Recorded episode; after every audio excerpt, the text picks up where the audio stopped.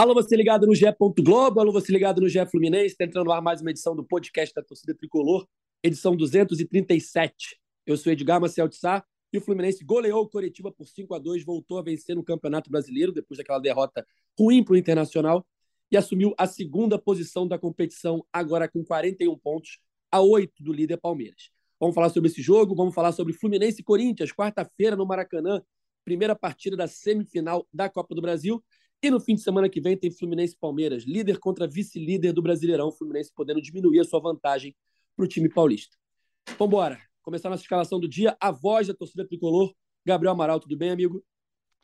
Muito bem, muito bem. Uma pena que a gente está gravando na segunda, então tá, tá gastando muito bem do, do sábado já, e tá Verdade. já está começando a virar aquela apreensão pro, pro jogo de quarta-feira pela Copa do Brasil, mas essencial a vitória do Fluminense, essencial o resultado.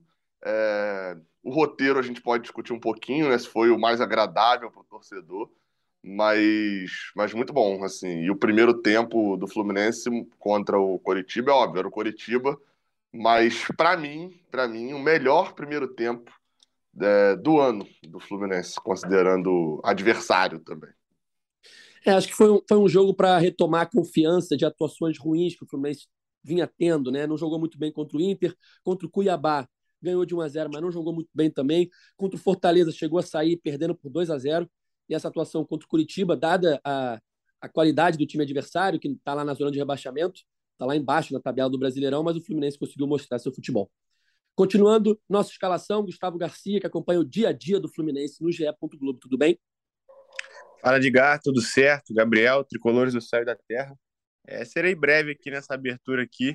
Só gostaria de dizer que rodada impecável para o Fluminense, né? Que assume agora a segunda colocação do Campeonato Brasileiro, fica oito pontos aí do Palmeiras e diria que se prepara para a semana mais decisiva da temporada, né? Quarta-feira o Corinthians pela semifinal e no sábado esse confronto direto aí pelo título do Campeonato Brasileiro contra o Palmeiras no Maracanã. Semana promete para o Fluminense, em que definitivamente está na briga pelo título do Campeonato Brasileiro e da Copa do Brasil. Semana importantíssima. E antes de começar a falar disso, só uma explicaçãozinha aqui. Vocês devem ter reparado que minha voz não está das melhores.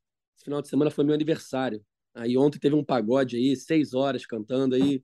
Complica. Alegria. Então, tô com a voz meio gasta aqui, mas vamos embora. Como você falou, parabéns, pô, desculpa, mas obrigado. parabéns, eu não tinha dado, obrigado, eu não sabia. Fluminense dando um presente aí para você no final de semana. É, foi no dia do meu aniversário. Meu aniversário foi sábado. Então, o Fluminense ganhando de 5 a 2 do Curitiba. Como o Gustavo falou, uma rodada muito boa para o Fluminense. Dos sete primeiros colocados, só o Fluminense venceu. Até agora, né? O Internacional ainda joga nessa segunda-feira. Mas todos os outros não venceram. Palmeiras empatou, né? Flamengo empatou, porque jogou com o Palmeiras. Corinthians perdeu. Atlético Paranaense empatou. E o Galo perdeu. Resta só o Inter, que é o atual sexto colocado, que vai enfrentar o Havaí mais tarde e o Fluminense, que é o segundo que venceu, chegando a 41 pontos, ultrapassando Flamengo e Corinthians e ficando a oito pontos do líder Palmeiras. Bom, foi um primeiro tempo muito bom, como o Gabriel falou. O Fluminense abriu 2 a 0, assim, sem muita fazer muita força. Primeiro gol foi marcado pelo Caio Paulista, segundo gol foi marcado pelo Arias numa falha do goleiro. Só que foi aquele jogo, Gabriel, assim que meio estranho, né? Porque por mais que o Fluminense tenha jogado muito bem no primeiro tempo, aberto 2 a 0, o jogo ficou é, nervoso no segundo tempo por, por erros do Fluminense. Né? O Fluminense toma um gol bobo, um gol do Aleph Manga num contra-ataque, o Carl Paulista se enrola e gera o contra-ataque para o Curitiba, 2 a 1 Aí o Natan tranquiliza a torcida novamente, um belo gol de falta, 3 a 1 Fluminense. Aí quando você acha que o jogo está decidido, o Fluminense toma um gol numa falta boba cometida pelo Felipe Melo na entrada da área e o Egídio marca um golaço na cobrança, 3 a 2 Então até os 45 do segundo tempo, Tava 3 a 2 ali, tava estranho, a torcida tava com medo de um tropeço, quando a dupla Michel Araújo e William, que tinha entrado no segundo tempo, resolve a partida com duas assistências do uruguaio e dois gols do Bigode. Como é que você viu esse jogo, Gabriel? É, pô, é engraçado, cara, porque assim, eu, eu, eu gravo ali, né, para quem, de repente, a galera só acompanha o podcast e tal, eu gravo ali pro final do jogo, eu gravo um vídeo de pós-jogo lá pro, pra, pro GE, né? Sempre manda um vídeo falando sobre a partida, ali curtinho de 3, 4 minutos. Dado o primeiro tempo, enfim, e, e a cara do jogo ficando muito decidida né, no, no 2 a 0 eu tinha falei, pô, tem dois roteiros possíveis aqui para acontecer, assim, principalmente em relação ao time do Diniz. É ser um segundo tempo modorrento, o Fluminense dar uma segurada, botar o pé no freio e tal, uh, e de repente fazer um golzinho ali no final ainda, um 3 a 0 mas assim, a gente sabe, o Fluminense dificilmente mata o jogo, né? Muito, então seria essa possibilidade de roteiro. E a outra seria o Fluminense se complicar. E aí eu falei, pô, vou, vou gravar um vídeo aqui agora no intervalo, que acho que vai ser legal, né? Vai ser diferente, porque o jogo já tá decidido. Em tese, o jogo já tá decidido. Aí gravei um vídeo assim no intervalo, falando, ah, já posso gravar por aqui, não sei o quê. Falei, se o segundo tempo for modorrento, o vídeo tá pronto. Cara, o, o primeiro, porque o primeiro tempo do Fluminense foi espetacular, assim. É, é, foi coisa assim, eu até falei na abertura, né? E acho que vale justificar porque todo mundo pode estar lembrando assim, ah, pô, mas teve contra o Oriente Petroleiro, teve tal jogo, enfim, é, é, contra o Flamengo na no segundo jogo do Carioca, o primeiro tempo. Só que assim, o, alguns jogos o Fluminense fez um primeiro tempo muito bom, aí até citaram também do, do Red Bull Bragantino.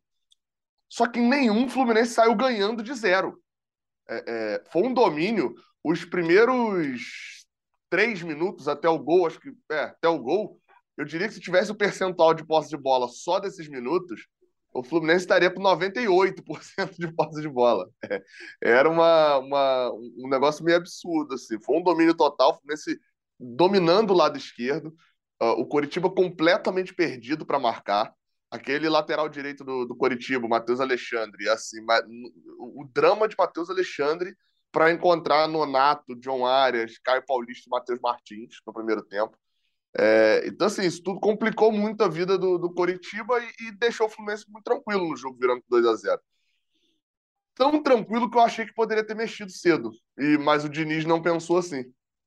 E, e aí, realmente, esse gol bobo que a gente levou, na conta de Caio Paulista, né, pelo erro do passe, um golaço lá do Aleph Manga, mas na conta do Caio Paulista, só que se eu tirar esse erro do Caio Paulista, é, e você citou o Felipe Melo para o segundo gol, e aí eu acho que a culpa é bem maior, mas enfim.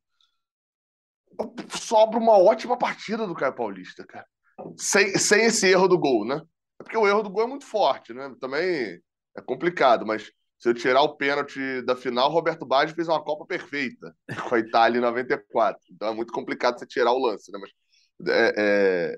foi uma ótima atuação de Caio Paulista, porque no primeiro tempo, espetacular na frente, ultrapassagens toda hora, e não só pelo gol também, mas participando de várias jogadas de ataque do Fluminense.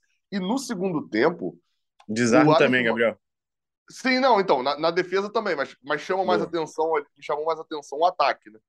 No segundo tempo, vem o, o, o, a entrada do Aleph Manga, ele passa 20 minutos jogando do lado direito de ataque, e o Caio Paulista não deixa ele jogar. Ganha todas em cima dele. E ele começa a jogar um pouco melhor justamente quando ele vem pro lado esquerdo do ataque, que aí é marcado, estava sendo marcado pelo Samuel Xavier, e não é que o Samuel Xavier estava mal, né? Aí foi uma questão de contra-ataque e tal. Mas o Caio Paulista estava impecável na partida e fez uma partida muito boa, né? Só que com um erro absurdo ali, um erro de passe, enfim, que é, é aquele erro que talvez se fosse outro jogador a gente estava né, dando uma acolhidazinha, mas o Caio Paulista não tem tanto crédito assim. É, então, fico, fico, fiquei feliz assim, por, pelo roteiro do jogo até esse momento. E depois, assim, entra uma catarse, né? O cara que viu o jogo e não e não é torcedor de nenhum dos dois, gostou muito do segundo tempo que viu, né? Mas o torcedor do Fluminense ficou realmente muito perto disso que o Edgar falou sobre torcida. É, os gols de Michel Araújo ali dando assistência para William Bigode foram providenciais para o clima ficar alto para quarta-feira. Porque mesmo com 3 a 2 ali no final, a vitória, o clima era ruim, assim, era um 2 a 0 uma dominância absurda no primeiro tempo, que virou por causa de dois erros de jogadores que já são criticados pela torcida, estava se transformando numa vitória apertada. E aí o 5 a 2 a goleada e tal, a, a, com um jogador que a torcida queria também, que era o Michel Araújo, é, e salvando um jogador que a torcida quer gostar. A torcida quer gostar de William Bigode, né? É, ele é um cara que a torcida quer muito gostar dele, né? Tá, é, às vezes falta o próprio futebol mesmo. Mas não é um cara que a torcida quer odiar, por exemplo. É, isso trouxe a torcida de volta e deixou o clima para quarta bom, né? Com 5 a 2 tem sinalzinho ali de alerta ligado em relação à quantidade de gols que a gente vem sofrendo e tal, mas no geral o clima, o clima termina muito bom do jogo. Eu acho que aumentou a confiança, né? Exatamente isso. As atuações recentes não eram tão boas e o Fluminense contra o Curitiba jogou muito bem. Teve esse probleminha aí de deixar o jogo aberto até o final, alguns erros de, na defesa que geraram os gols do Curitiba, mas no final o 5 a 2 acaba sendo um jogo, Gustavo, que retoma a confiança, na minha opinião. E o Fluminense mandou a campo os seus titulares, só poupou o Ganso, né? Tem muito time que está poupando é, nos jogos do Brasileirão para jogar as Copas. O Flamengo vem fazendo isso, o Corinthians, adversário do Fluminense, vem fazendo isso. E o Diniz preferiu não poupar. Num jogo, teoricamente, em casa, contra um adversário inferior, talvez seria uma boa opção, mas o Diniz já avisou que não poupa, a não ser que precise muito. Talvez o Ganso tivesse ali mais fatigado que os outros e precisou poupar. Por mais que a gente pense assim, pô, não, não descansou os titulares antes do jogo importante, por outro lado, tem a questão de, pô, deu mais confiança para esse time que vem jogando o tempo todo e vai para cima do Corinthians na quarta-feira com outro astral. Você acha que é por aí? Com certeza, com certeza.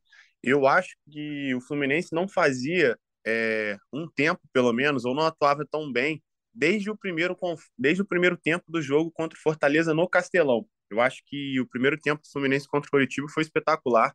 Os dois primeiros gols, então, assim, são realmente para serem vistos, revistos e serem lembrados por muito tempo, devido à troca de passes. Eu acho que, assim, eles representam o dinizismo em alta, né? Eu acho que são a cara os dois gols são a cara do Diniz, do, desse trabalho do Diniz e da história do Diniz realmente como treinador, troca, troca de passes e o time envolvendo o adversário.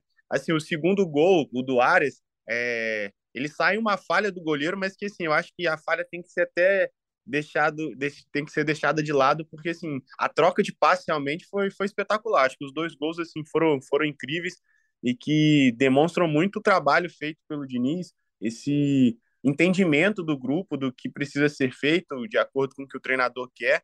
Assim, no segundo tempo, eu acho que o Fluminense, assim como aconteceu naquele jogo contra o Atlético Mineiro, colocou o Coritiba no jogo, porque o Coritiba em nenhum momento ele ameaçou, ele não pressionou o Fluminense, nem mesmo quando conseguiu os gols, é, ele não, não, ensaiou uma pressão, uma busca pelo empate. Claro que poderia sair mais uma bola ali achada, enfim, que o Coritiba conseguisse buscar esse resultado, mas eu acho que assim, o Fluminense foi realmente dominante, fez uma partida segura mesmo com os gols, pelo menos na minha visão. Acho que assim, os gols foram realmente lances isolados. Aquele erro do Caio Paulista, como o Gabriel falou, eu acho que fez uma atuação, teve uma atuação muito boa, foi muito bem no primeiro tempo. Ele participou tanto ofensivamente quanto defensivamente, fez desarmes assim, acabou falhando. Eu não coloco nem na conta do Manuel também, por conta do, do que aconteceu. Acho que é, ele foi pego no contrapé, então assim, ele não, não tinha como salvar ali. Se ele tivesse um pouquinho mais para cá e tudo mais, se a bola tivesse chegado um pouquinho mais redonda, com certeza ele não, não teria deixado passar. Realmente foi um erro de passe do Caio Paulista.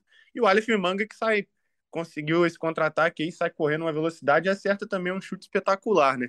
Mas assim, acho que o Fluminense como um todo foi muito bem, conseguiu é, recuperar essa confiança que precisava, porque assim, a equipe vinha conseguindo resultados, mas não, não vinha atuando tão bem. Eu acho que vinha de uma queda de rendimento. Então, isso resgatou um pouco a confiança. E eu acho que assim, o banco também deu indícios de que pode ser sim acionado. Né? Eu acho que o Fluminense precisava disso. É, os jogadores que teoricamente saíram do banco, o Natan até começou a partida, mas não começou por estar substituindo o Ganso, poupado, mas fez esse gol de falta. Foi um gol importante. O Fluminense não marcava um gol de falta há praticamente um ano aí desde agosto do ano passado, com aquele gol do Luca em cima do Bahia. E acho que a entrada do Michel Araújo também foi determinante, né? A torcida gritando o nome do jogador. Eu até vi nas redes sociais, até comentei aqui nos bastidores, né? O torcedor brincando que o. Como vou até usar o bordão do Gabriel, né? Quem interessa omitir que neste momento o Michel Araújo, estatisticamente, ele tem a melhor média de, de assistência do Campeonato Brasileiro, né? Ele entrou aos 43, então teria praticamente uma assistência por minuto, mas o jogo teve acréscimos, então ele jogou seis minutos, foi até os 49, mais duas assistências em seis minutos, eu acho que é, que é bem significativo, um jogador que, que precisava disso até também para ganhar confiança, ganhar moral, e que foi acolhido pela torcida, né? Destaque também para o William Bigode, né, que mais uma vez decidiu, já tinha feito isso contra o, contra o Goiás lá na Serrinha, entrou, fez o gol, e gol que decretou a vitória do Fluminense, então assim, acho que, que o time chega com confiança e mostra que tem opções além dos 11 ideais ali, né? Então o banco também pode ser acionado e eu acho que no momento muito importante da temporada. Eu diria que é a semana mais importante, talvez, para o Fluminense no ano, né? Ô, ô, Gustavo, vou, vou até acrescentar em relação ao banco, né, do que você falou. É... Duas coisas aí. Primeira é o William Bigode se tornou o, o primeiro artilheiro entre os, entre os, os humanos, né? No Fluminense. Porque o que John Ares e Cano estão fazendo é, é, de outro planeta, né? Mas entre Exatamente. os humanos ali, é, ele empatou com o Manuel e com, e com o Ganso com seis gols né, na temporada na, na artilharia. Se eu não estou enganado, é isso, com os dois gols. E, e, assim, aí você vai ver os gols do William Bigode, né? Botafogo, ou seja, gol em clássico. É, vai ver gol é contra o contra o Olímpia, né? Contra o Olímpia, não, perdão, contra o Milionários na Libertadores. Aí você vai ver gol, se eu não me engano, o outro que ele faz. Eu não, eu não lembro se ele faz contra o Olímpia. Eu confesso que eu acho que sim, mas pode ser minha memória me traindo. Não, Aí você não, vai ver... faz não. Não faz não, né? É o gol não. da vitória. Ah, não, foram dois de cano né, nesse jogo. Isso, e um de Luiz é... Henrique. É gol da vitória contra o Goiás, virada do, do jogo. É, são dois gols que, por mais que não valeram ponto, né, o Fluminense já estava ganhando, mas são dois gols em cinco minutos.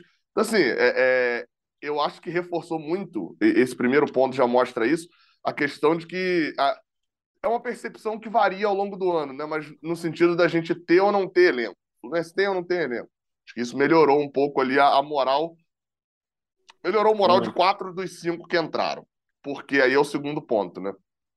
Marrone entrou bem, Martinelli entrou bem. Eles iniciam né, as jogadas dos, dos, dos dois últimos gols, né? Uma inicia com o Martinelli dando no Michel Araújo, a outra inicia com o Marrone fazendo uma jogada individual e sofrendo falta. Michel Araújo, óbvio, não preciso nem falar. E, e aí é, é, é, engraçado que enquanto estava 3 a 2 é, eu estava fazendo a transmissão, os comentários lá estavam é, assim no, no, no, no chat lá né, da, da, da, live no YouTube. E tava. Ah, o Diniz mexeu mal de novo. E aí eu até parei, assim, na, ah, pouco antes saiu o gol, falei, cara, mas o Diniz não mexeu mal, né? Das quatro substituições, das cinco substituições, quatro estão jogando bem. A gente está pensando nisso da entrada do Felipe Melo, enfim. E aí entra o, o, o tópico Felipe Melo já tão, tão discutido aqui também, né? Eu acho que das, das cinco substituições, todo mundo entrou bem. Até os reservas entraram bem.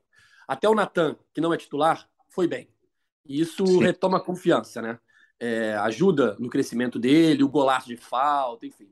E todo mundo que entrou vindo do banco, que mostrou as opções contra o Corinthians, tirando o Felipe Melo, todos foram bem.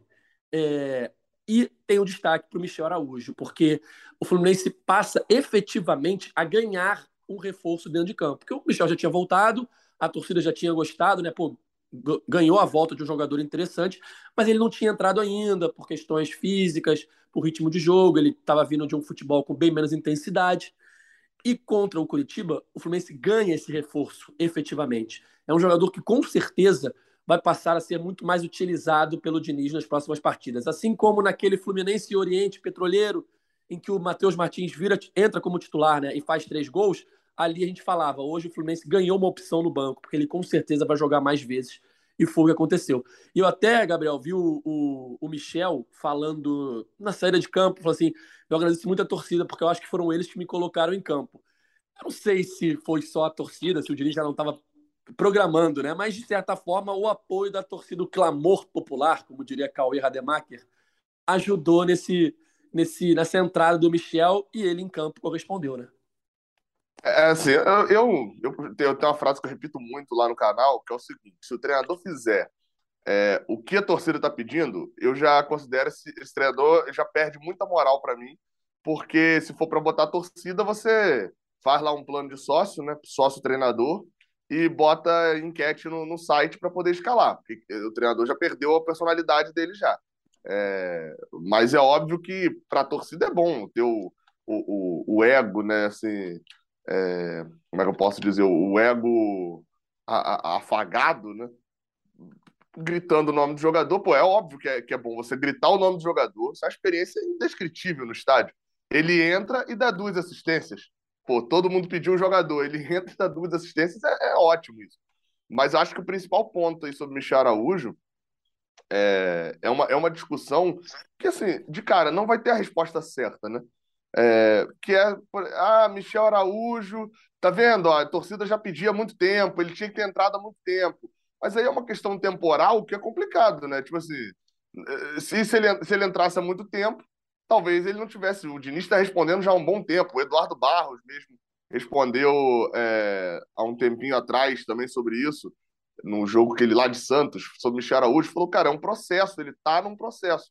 E o Diniz entendeu que agora chegou o final do processo. Se ele tivesse entrado talvez antes, ele não teria físico. E é bom lembrar também um negócio, né? Assim, é, foi ótimo, empolgação, é, dá essa moral para ele. Como o Edgar falou, a gente ganha uma opção para o reserva e tal. Mas é bom lembrar que qual que era o problema que não fa que fazia o Diniz não colocar o Michel Araújo? Físico, né? Era a questão do, do desempenho físico dele. Ele entrou e jogou seis minutos. Então, é, é, assim, não dá ainda para poder garantir de que, nossa, ganhou a posição, vai virar uma opção mesmo de fato e tal, porque ele entrou e jogou seis minutos. Ele pode virar opção para a reta final do jogo contra o Corinthians e tal, mas eu acho muito difícil. Eu acho difícil, não sei. De repente eu estou errado e, e, e, e, o Diniz né, identifica como algo possível ele iniciar, por exemplo, se o Fluminense for poupar o time num, jogo aí do brasileiro, eu acho bem difícil ele iniciar uma partida por agora, porque a intensidade é totalmente diferente, né? Mas é, é isso que o Gustavo falou para mim é perfeito. Assim, o Fluminense ganhou, quatro jogadores subiram degraus no, no jogo, e quatro são do banco. E isso no momento de mata-mata, eu acho que o Corinthians tem mais jogadores ali que podem tirar um coelho da cartola só que o Fluminense passa a ter mais jogadores para formar um, um, um, time bom, um conjunto bom, para poder é, é, matar um jogo contra o Corinthians, por exemplo, no segundo tempo. Ô Gabriel, o, eu assim, eu particularmente, eu gosto muito do, do Michel Araújo, cara. Sempre gostei, acho que desde a primeira passagem dele pelo Fluminense, né? E assim, entendo quando o Diniz fala da questão física e tudo mais, aparentemente ele realmente não não tá tão é, no ideal físico, assim, ainda tá nesse processo ainda de se adaptar ao futebol brasileiro e tal. Digo fisicamente mesmo, observando. Mas assim, eu acho que ele entra muito bem e principalmente pelo, pela primeira assistência que ele dá para o Bigode, porque assim, na, na, segunda foi realmente com a bola parada, perfeito, isso é muito positivo também e ajuda muito, agrega muito, o time precisa desse homem que consiga levantar essa bola com precisão, mas no primeiro lance, particularmente, eu achei que ele iria chutar pro gol, cara. Até pelo momento dele, torcida gritando o nome dele, ele querendo mostrar o valor e tudo mais. Quando ele entra ali sem ângulo, eu, pelo menos, observando o lance, falei, uh, na minha cabeça, para mim, ele ia chutar. Entendeu? Assim, naquela coisa de, pô, vou tentar o gol aqui. E ele, ele toca pro meio, encontrando o William Bigode, sim, ele foi muito preciso. Então, assim, eu acho que ele, ele olha ganha, pro goleiro. ganha pontos por isso. Oi? Perdão. Ele olha pro goleiro para ver se tem ângulo para chutar, aí vê que não tem, sim. aí dá mais uma um tapinha, porque para ganhar profundidade, para poder tocar para trás. Ele, faz, ele foi perfeito na jogada. Exatamente, então isso e ele ganha pontos também, né? Mostra que realmente está inteirado com o time, entendendo o momento do time, que é um time que atua muito pro coletivo, realmente é o coletivo que funciona. Ah, tem peças que se destacam, mas eu acho que a força do Fluminense é o conjunto, é o coletivo, a união dos jogadores. E assim, eu também não vejo o Michel Araújo como uma possibilidade de titular nesse momento, até porque os homens de frente, todos eles, é, estão muito bem, né? Eu acho que o Matheus Martins, que até em alguns momentos aí foi questionado. A gente falou isso aqui no podcast também, falou que era um jogador que precisava de tempo. Ele vem de uma crescente muito boa, e eu acho isso positivo, porque ele vem crescendo num momento importante. É um jogador que ah, não está marcando gols e tal, mas está sendo participativo, ele está dando assistência, tem, tem começado jogadas importantes, e eu acho que foi mais uma vez um dos destaques do time jogou muito bem é, contra o Coritiba também, já tinha feito uma boa partida é, no, no contra Fortaleza também, então assim, eu acho que, que é um nome que, que vem se consolidando na posição. Eu acho difícil sair do time agora, mas é o que fala, foi falado aqui, né? Eu acho que surge mais com mais uma alternativa e até mesmo o Natan. Eu acho que talvez tenha é, conseguido ainda ficar na frente da fila ali para para reserva imediata do Ganso. Mas assim, eu acho que quem ganha realmente é o Fluminense e a dor de cabeça fica pro Diniz, né? Por ter mais opções. Eu tenho escutado muitos torcedores falando assim: ah, se o Cano quebrar, o Arias quebrar nessa intensidade toda, nessa maratona de jogos, o Fluminense se complica, vai ficar ruim para o Fluminense. Claro, são, são as duas peças mais importantes, eu diria, mas assim, é, esse jogo deixou bem claro que o Fluminense tem sim opções. Né? É, a gente até falava no, no podcast anterior se faltava opção para o Diniz no banco, né? Porque contra o Fortaleza, ele só faz uma mudança, que é aquela do Martinelli, no intervalo para mudar o jogo, consegue mudar o jogo, mas as mudanças seguintes, se eu não me engano, são já nos acréscimos. Os 45, 44 do segundo tempo, botar o David Duarte para reforçar a zaga, botar o Felipe Melo, enfim. Ele parecia não ter muita confiança, entre aspas, nas opções que ele tinha no banco ali. Talvez esse jogo, Gabriel, mude um pouco a cabeça dele, né? Ele vê o Michel Araújo entrando bem, ele vê o Marrone entrando bem, ele vê o Natan é, jogando bem como titular. Talvez aí o Fluminense tenha ganhado, entre aspas, reforços para essa decisão de quarta-feira, né? Eu não sei se muda a cabeça dele. Talvez a cabeça de Diniz já estava nessa sintonia, né? É, Mas muda de, a nossa de... percepção, ao menos. Isso, é. Aí, aí eu acho que sim. Principalmente porque os jogadores que foram bem, os quatro jogadores, dois deles, é, é, aliás, um só um deles conta com moral com a torcida. Assim, a Vera. Só, só o Michel Araújo. William Bigode não faz um ano bom, isso é verdade também, assim, por mais que ele, eu tenha citado a questão da vice-artilharia, é, vice-artilheiro, ele, é, aliás, perdão, terceiro artilheiro, ele ter feito gols importantes e tal, o William Bigode não foi contratado para ser reserva importante. Ele, ele, ele tem um status no, no, no, time de titular, então o ano dele já, assim, pode ser bom se ele não é titular, né, mas mas é, ele não conta com, com moral com a torcida. O Marrone até agora também não tinha dado um oi para a torcida. Tava quase que mal educado. Tinha chegado, começado a jogar, mas não tinha feito nada ainda para a torcida ter, ter, alguma coisa a falar. Não, ele fez aquilo lá e tal. Fez alguma coisinha no jogo, muito pouco ainda, mas, mas fez, né? É... O Martinelli vinha entrando em algumas partidas, entrando bem e tal, mas não conseguia. Toda vez que ele entrava mais à frente, ele não conseguia render é, tanto e, e, rendeu, ajudando a criar, porque tem que lembrar, quando o Martinelli está em campo, de, é, e com o Felipe Melo e tal, quando surgem os lances dos gols ali no final, o Martinelli era o jogador mais avançado do meio de campo, né? O Diniz tinha colocado ele mais à frente, o Fluminense estava com o André e Felipe Melo, ele, Marrone, Michel Araújo e, e, e Bigode, né? E o Bigode por dentro ali. Então, ele estava um pouco mais avançado e conseguiu criar duas, três jogadas ali, pelo menos, que foram bem perigosas. E aí você ainda tem. É, calma aí, quem foi o outro que entrou? Você tem Marrone, você tem Bigode, Martinelli. E Martinelli, isso. E o outro, era o Michel que já tinha mais moral. Desses quatro aí, três são opções que a torcida não considerava muito. Quando entrava, a torcida dava aquele. Hum... E passa quarta-feira, por exemplo, vão ser jogadores que, se entrarem, não vai ter problema nenhum quando botar o bigode, né? Tipo, ah, lá veio o bigode. Talvez o único desse seja o Felipe Melo. E aí acho que é um problema um pouco mais a fundo em relação ao Fernando Diniz, né? Assim, a, a resposta dele sobre o Felipe Melo me deixou com dúvidas ali. Porque ele elogia de novo, né? Ele elogia muito, ele agradece. Quando o cara agradece a pergunta, né? Para quem não viu o, o, a coletiva, o Fernando Diniz, na hora que, que eu fiz ele a pergunta sobre o Felipe Melo, ele ah, foi até bom você fazer a pergunta, fazer essa pergunta, porque me dá a oportunidade de falar sobre o Felipe Melo. Eu fico muito em dúvida, porque com certeza era algo que ele já queria falar.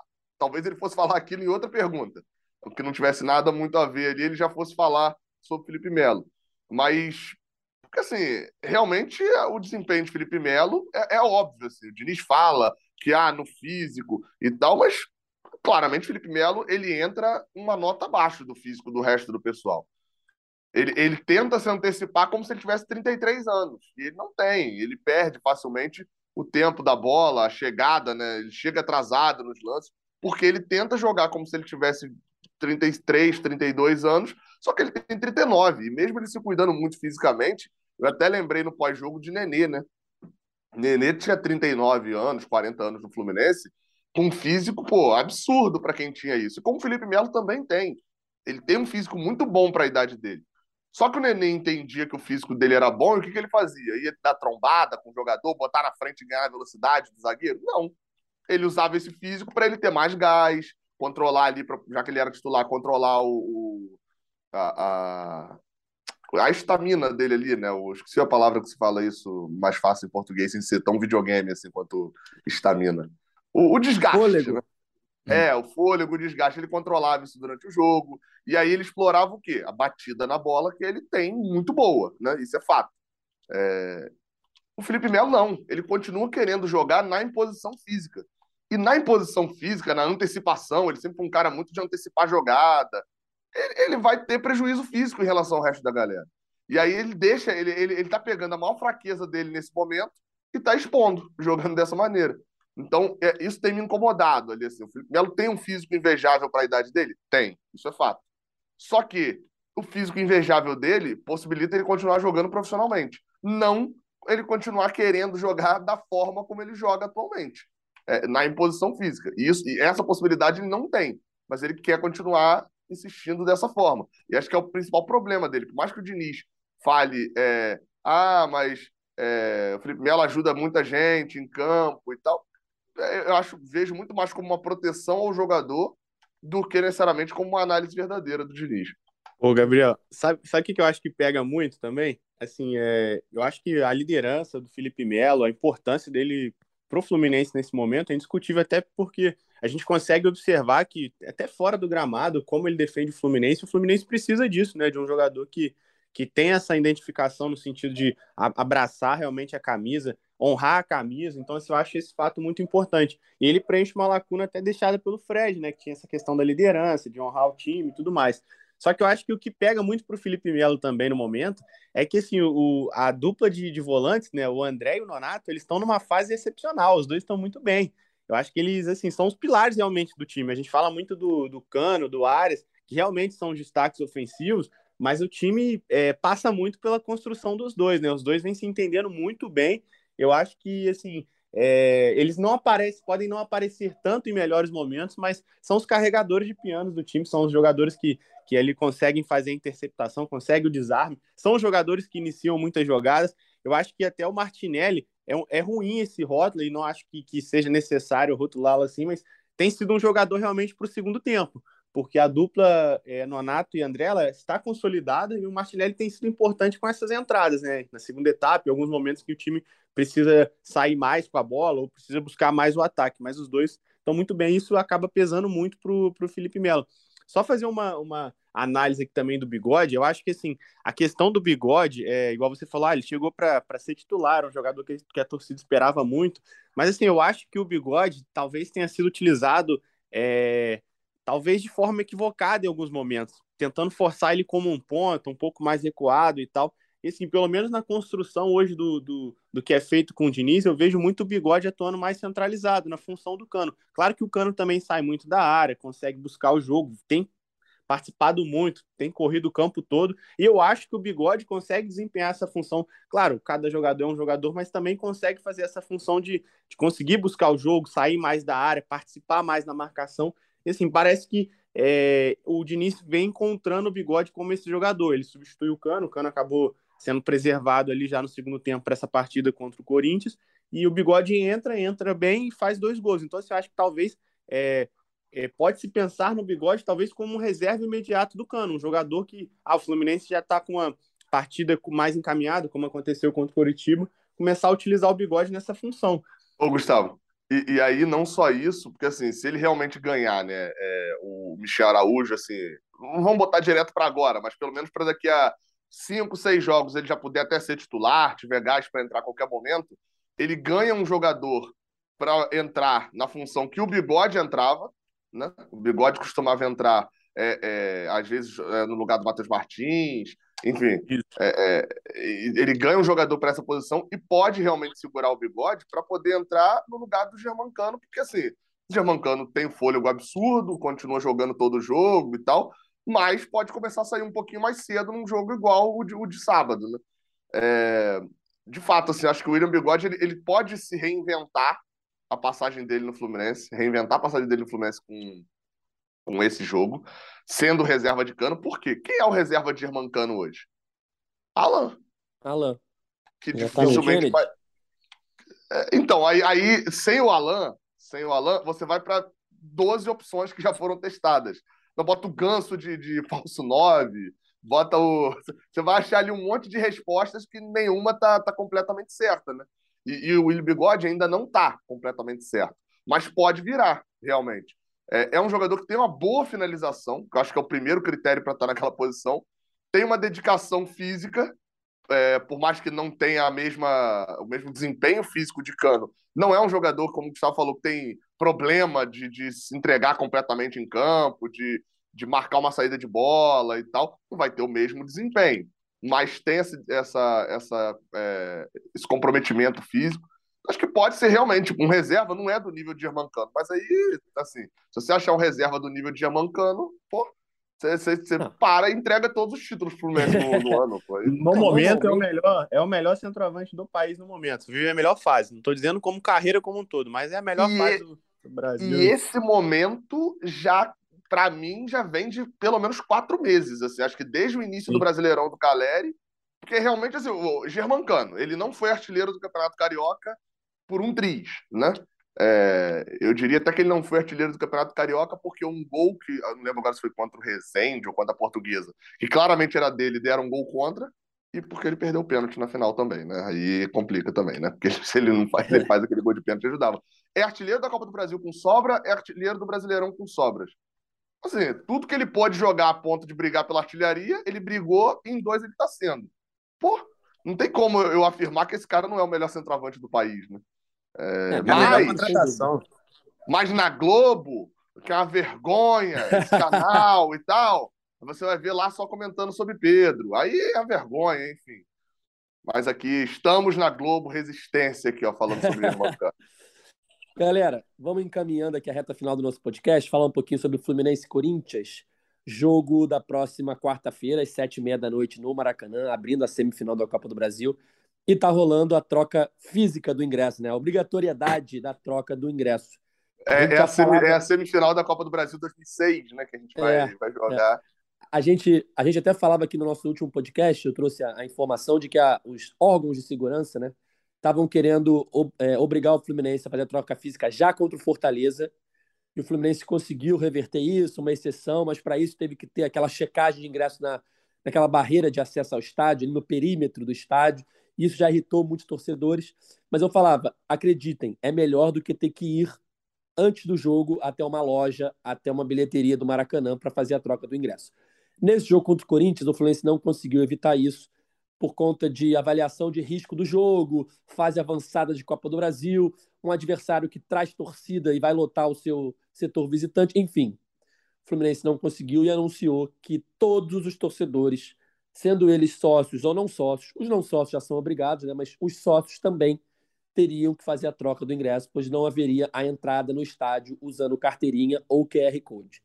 E isso está gerando filas em vários pontos de venda espalhados pela cidade. A gente tem recebido aqui no Twitter alguns relatos de que, por exemplo, ontem é, conseguiram trocar com tranquilidade no Maracanã, conseguiram trocar. Aqui, ó, o Sandro Monteiro me mandou. Retirei ontem na loja do Parque Shopping Jacarepaguá. Foi tudo ótimo. Ou seja, em alguns lugares, em alguns momentos, os torcedores dão sorte de pegarem lugares mais vazios. Mas ontem em Niterói teve muita fila. Agora está com muita fila é, na loja em Copacabana, agora segunda-feira, 10h50 da manhã. Nosso ouvinte ilustre aqui, Cauê Rademacher, me mandou uma mensagem. Falou aqui, ó, detona essa troca de ingresso aí no podcast. Tem uma tendente só para trocar e vender ingresso na loja de Copacabana. A fila não anda. É, o irmão dele está lá na fila nesse momento e está passando por esse perrengue aí. Coincidentemente, no Twitter, acabei de ver uma, uma foto aqui postada pelo Thiago, arroba Thiago B9, que está nesse momento na fila em Copacabana, a mesma fila que o irmão do Cauê. E ele mandou uma foto aqui da fila enorme. Segundo o Cauê, a fila já dá metade do quarteirão lá em Copacabana. Enfim, é um perrengue aí a mais que o torcedor vai ter que enfrentar, enfrentar porque já temos mais de 40 mil ingressos vendidos. E previsão de casa cheia. Eu estava até olhando aqui o, o site do Futebol Car antes de começar o podcast, vou até abrir ele agora de novo. Só temos ingressos para o setor norte, é, Maracanã mais e, talvez, e, Maracanã mais. E talvez quando você estiver ouvindo já não tenha, já não tenha Exatamente. também. Já. Exatamente, porque como é... falta muito pouco para o jogo, esses ingressos vão sair muito rápido. Então, já está esgotado leste inferior, leste superior, sul, oeste inferior, restando apenas norte e Maracanã mais. Então, mais um perrengue aí para o torcedor, para o sofrido torcedor que tem que ir numa fila num dia de semana, sofrer para pegar um ingresso físico, tal qual os maias faziam, né, Gabriel? é, é, assim, pelo menos no lado bom, né, em relação pensando em público, né, no jogo, é que como a torcida do Corinthians comparece, né, vai, vai lotar o espaço dele, com certeza, se der 3 mil, 4 mil, eles vão lotar, provavelmente deve ser o, o maior público do Fluminense, no novo Maracanã, né? porque você tem. Eu não sei porque, dependendo da carga de ingresso que foi colocada também, porque tem aquela questão, né? Se o jogo tem o alto risco de segurança, às vezes o próprio BEP não libera a, uma carga alta de, de, de, ingressos, mas aí é, é. estranho também, né? Eu acho sabe, que vai mas... ser uns 65 a carga. É, então, mas, mas ainda assim, lembrando, o maior público do Fluminense é contra o Ceará, né, na despedida de Fred, e o 63. Ceará trouxe trouxe, não sei, eu, eu vi o Borderou, mas não tem aqui agora, mas deve ter trazido um pouco mais de 300, 400 é, torcedores. É. E o Corinthians vai trazer, com certeza, na casa do milhar. Então, Sim. É, é, é, é, vai, deve ser um público muito bom. Falando diretamente sobre a questão da troca de ingresso, assim, vou, vou, é, assim, é bizarro, é, óbvio, é, mas não é uma marcação com o Fluminense. Eu conversei com alguns amigos que são sócios do Flamengo, que vão, são daqueles que vão em todos os jogos, tá, tá? E aí eu até perguntei assim, falei, cara, vocês entram no, no estádio com cartão de sócio, com e-ticket? Ele falou, cara, em, em, jogo do Brasileirão, assim, esses de sábado à noite, é, que dá 40 mil e tal, a gente entra tranquilamente. Eu diria que metade dos jogos da temporada a gente entra. Mas na outra metade a gente. Aí foi engraçado que a gente falou meio que se gabando, assim, falou: a gente não entra o cartão, não. Mas assim, pode trocar ingresso em todo lugar na, nas lojas do Flamengo. Não precisa nem ir na bilheteria, não, do, do Maracanã. Aí eu pensando, caraca, ele tá se gabando de que, de que pode trocar o ingresso na, nas lojas. Assim. É algo que pra gente é absurdo só se trocar ingresso. Mas é, é, é uma, regula, um, uma regulamentação ali retrógrada, completamente retrógrada é, que são, é dos órgãos de segurança, né?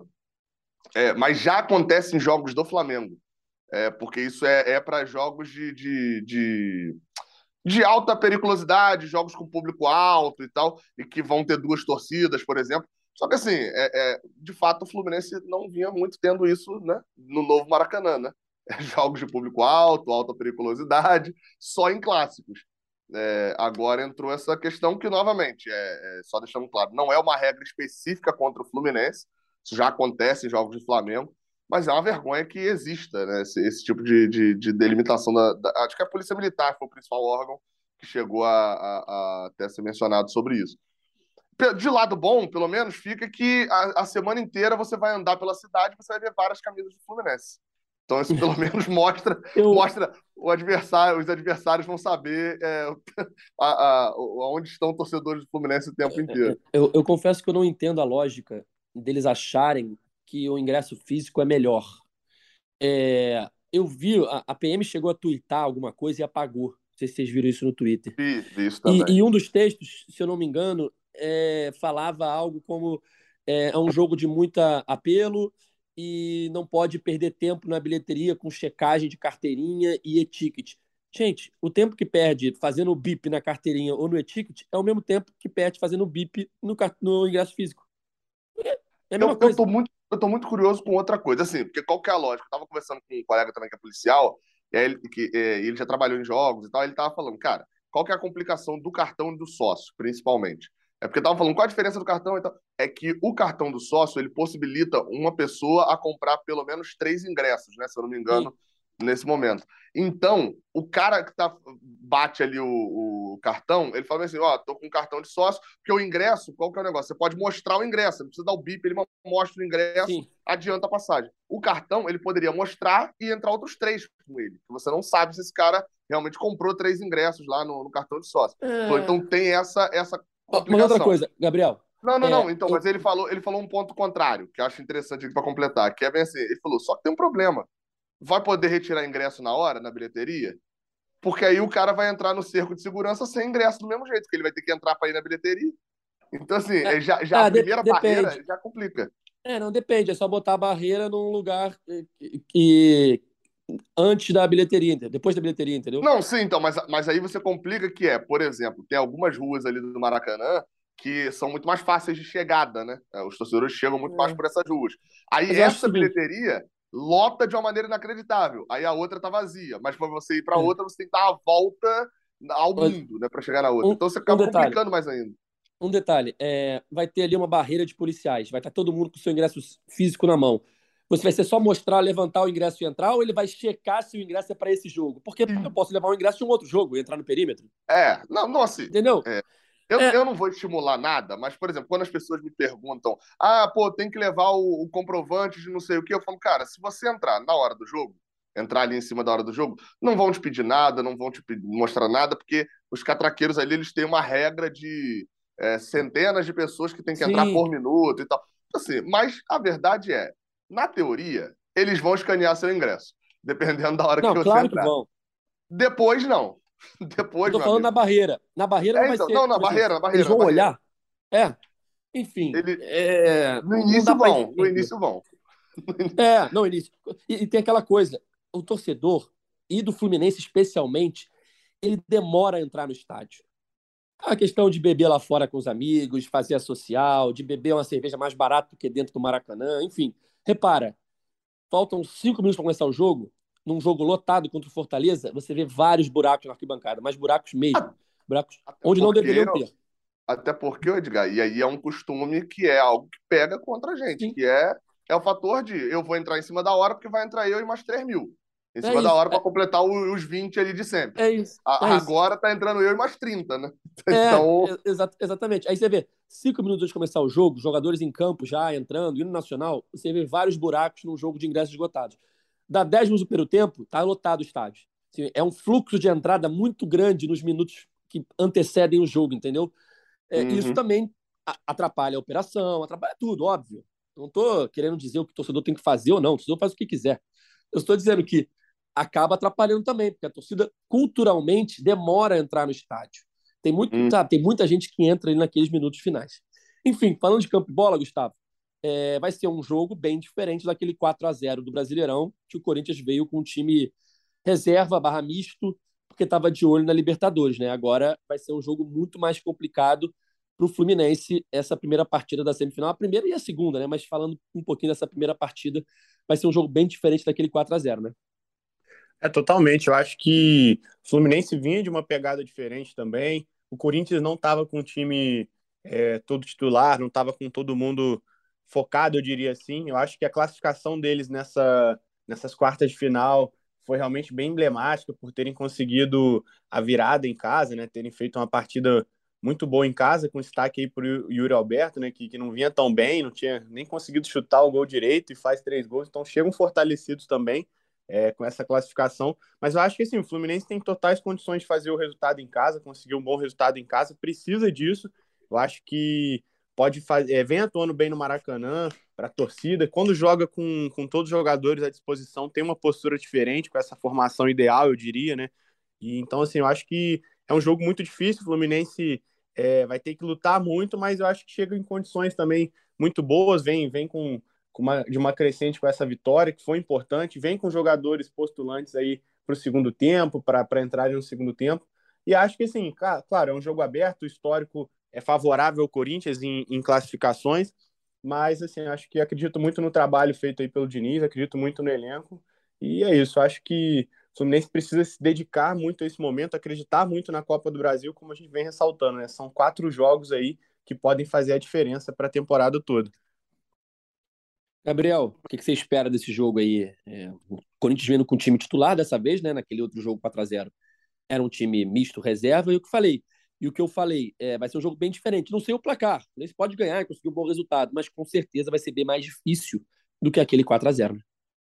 É, Fluminense que tem a melhor campanha né, do, da, da Copa do Brasil. A, a, do São Paulo ele tem mais jogos, né, mas proporcionalmente, né, em aproveitamento, a melhor campanha da Copa do Brasil é do Fluminense, cinco vitórias e um empate. É, Assim, eu. Eu, eu, eu pre... É, vai ser um jogo tenso. Acho, acho muito difícil de ser, ser jogo resolvido. É, e, e, jogo resolvido inclui até os jogos que não se resolveram, né? Explicando assim. Eu acho muito difícil de que seja como foi o Atlético Goianiense, um 2 a 0 que cabia mais, eles fazendo no primeiro jogo e tal. Não vejo essa, essa possibilidade nem no primeiro nem no segundo jogo. Acho que vai ser até um confronto bem equilibrado, assim, daqueles que no finalzinho você ainda tá lançando bola na área porque para ver se arruma um gol da classificação, dos pênaltis e tal.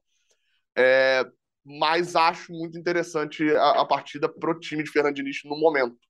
É, a gente vai chegar no momento em que é, é o Fluminense está jogando coisas que não jogava há muito tempo, né? É, a Copa do Brasil mesmo é desde 2015 que a gente não jogava semifinal. É, tá, tá, tem a possibilidade, até, até falando isso, isso, ontem numa live, né, tem a possibilidade de terminar na frente do Flamengo outra competição. Era algo que não acontecia, acho que desde o Carioca de 17, não, Carioca de 16, é, e a Primeira Liga, né, de 16 também. Mas é, de terminar à frente do Flamengo em competições, isso aconteceu no Carioca, pode acontecer agora de novo na Copa do Brasil. Ah, mas isso não é relevante. É, pô, a gente foi para a final. se, se isso aconteceu, o Fluminense foi para a final. É, e o próprio jogo contra o Corinthians mesmo, acho que a gente vai, vai ser interessante ver o time titular completo do Fluminense novamente. Assim, é, é, Nonato jogando, Ganso de volta, mas agora sem muitos medos da, da do banco que vem. Natan, quando entrar, vai entrar com muito mais moral. Martinelli, quando entrar, vai entrar com muito mais moral. E são dois jogadores que sempre entram, né? É, acho que o, jogo, o jogo, inclusive, pode ser decidido pelos reservas.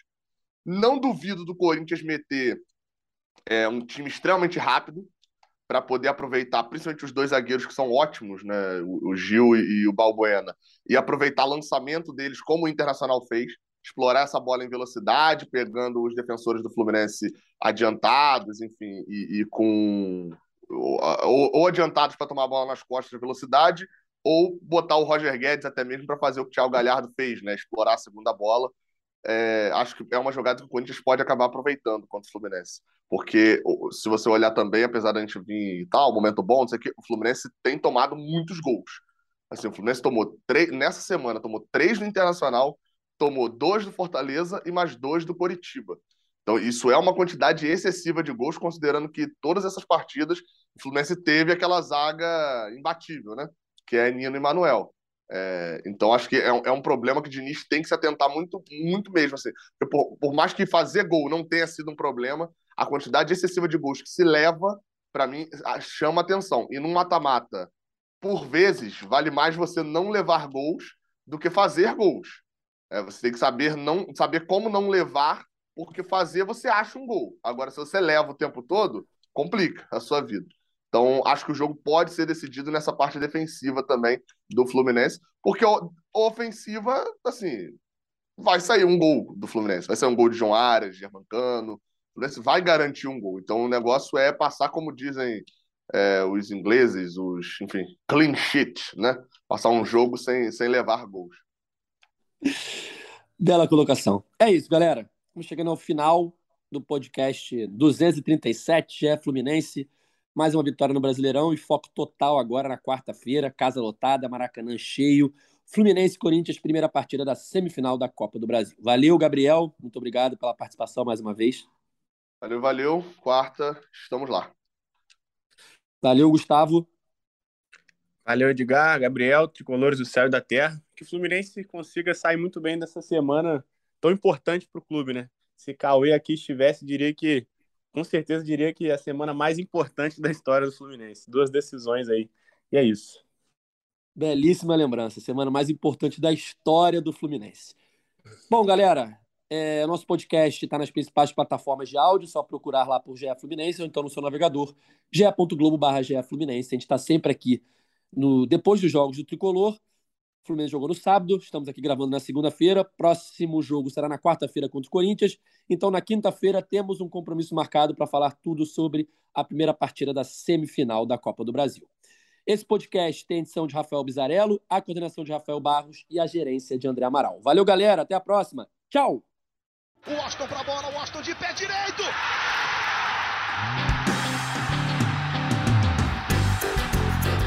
Sabe de quem?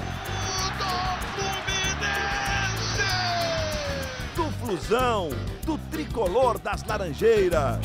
É o GE Fluminense.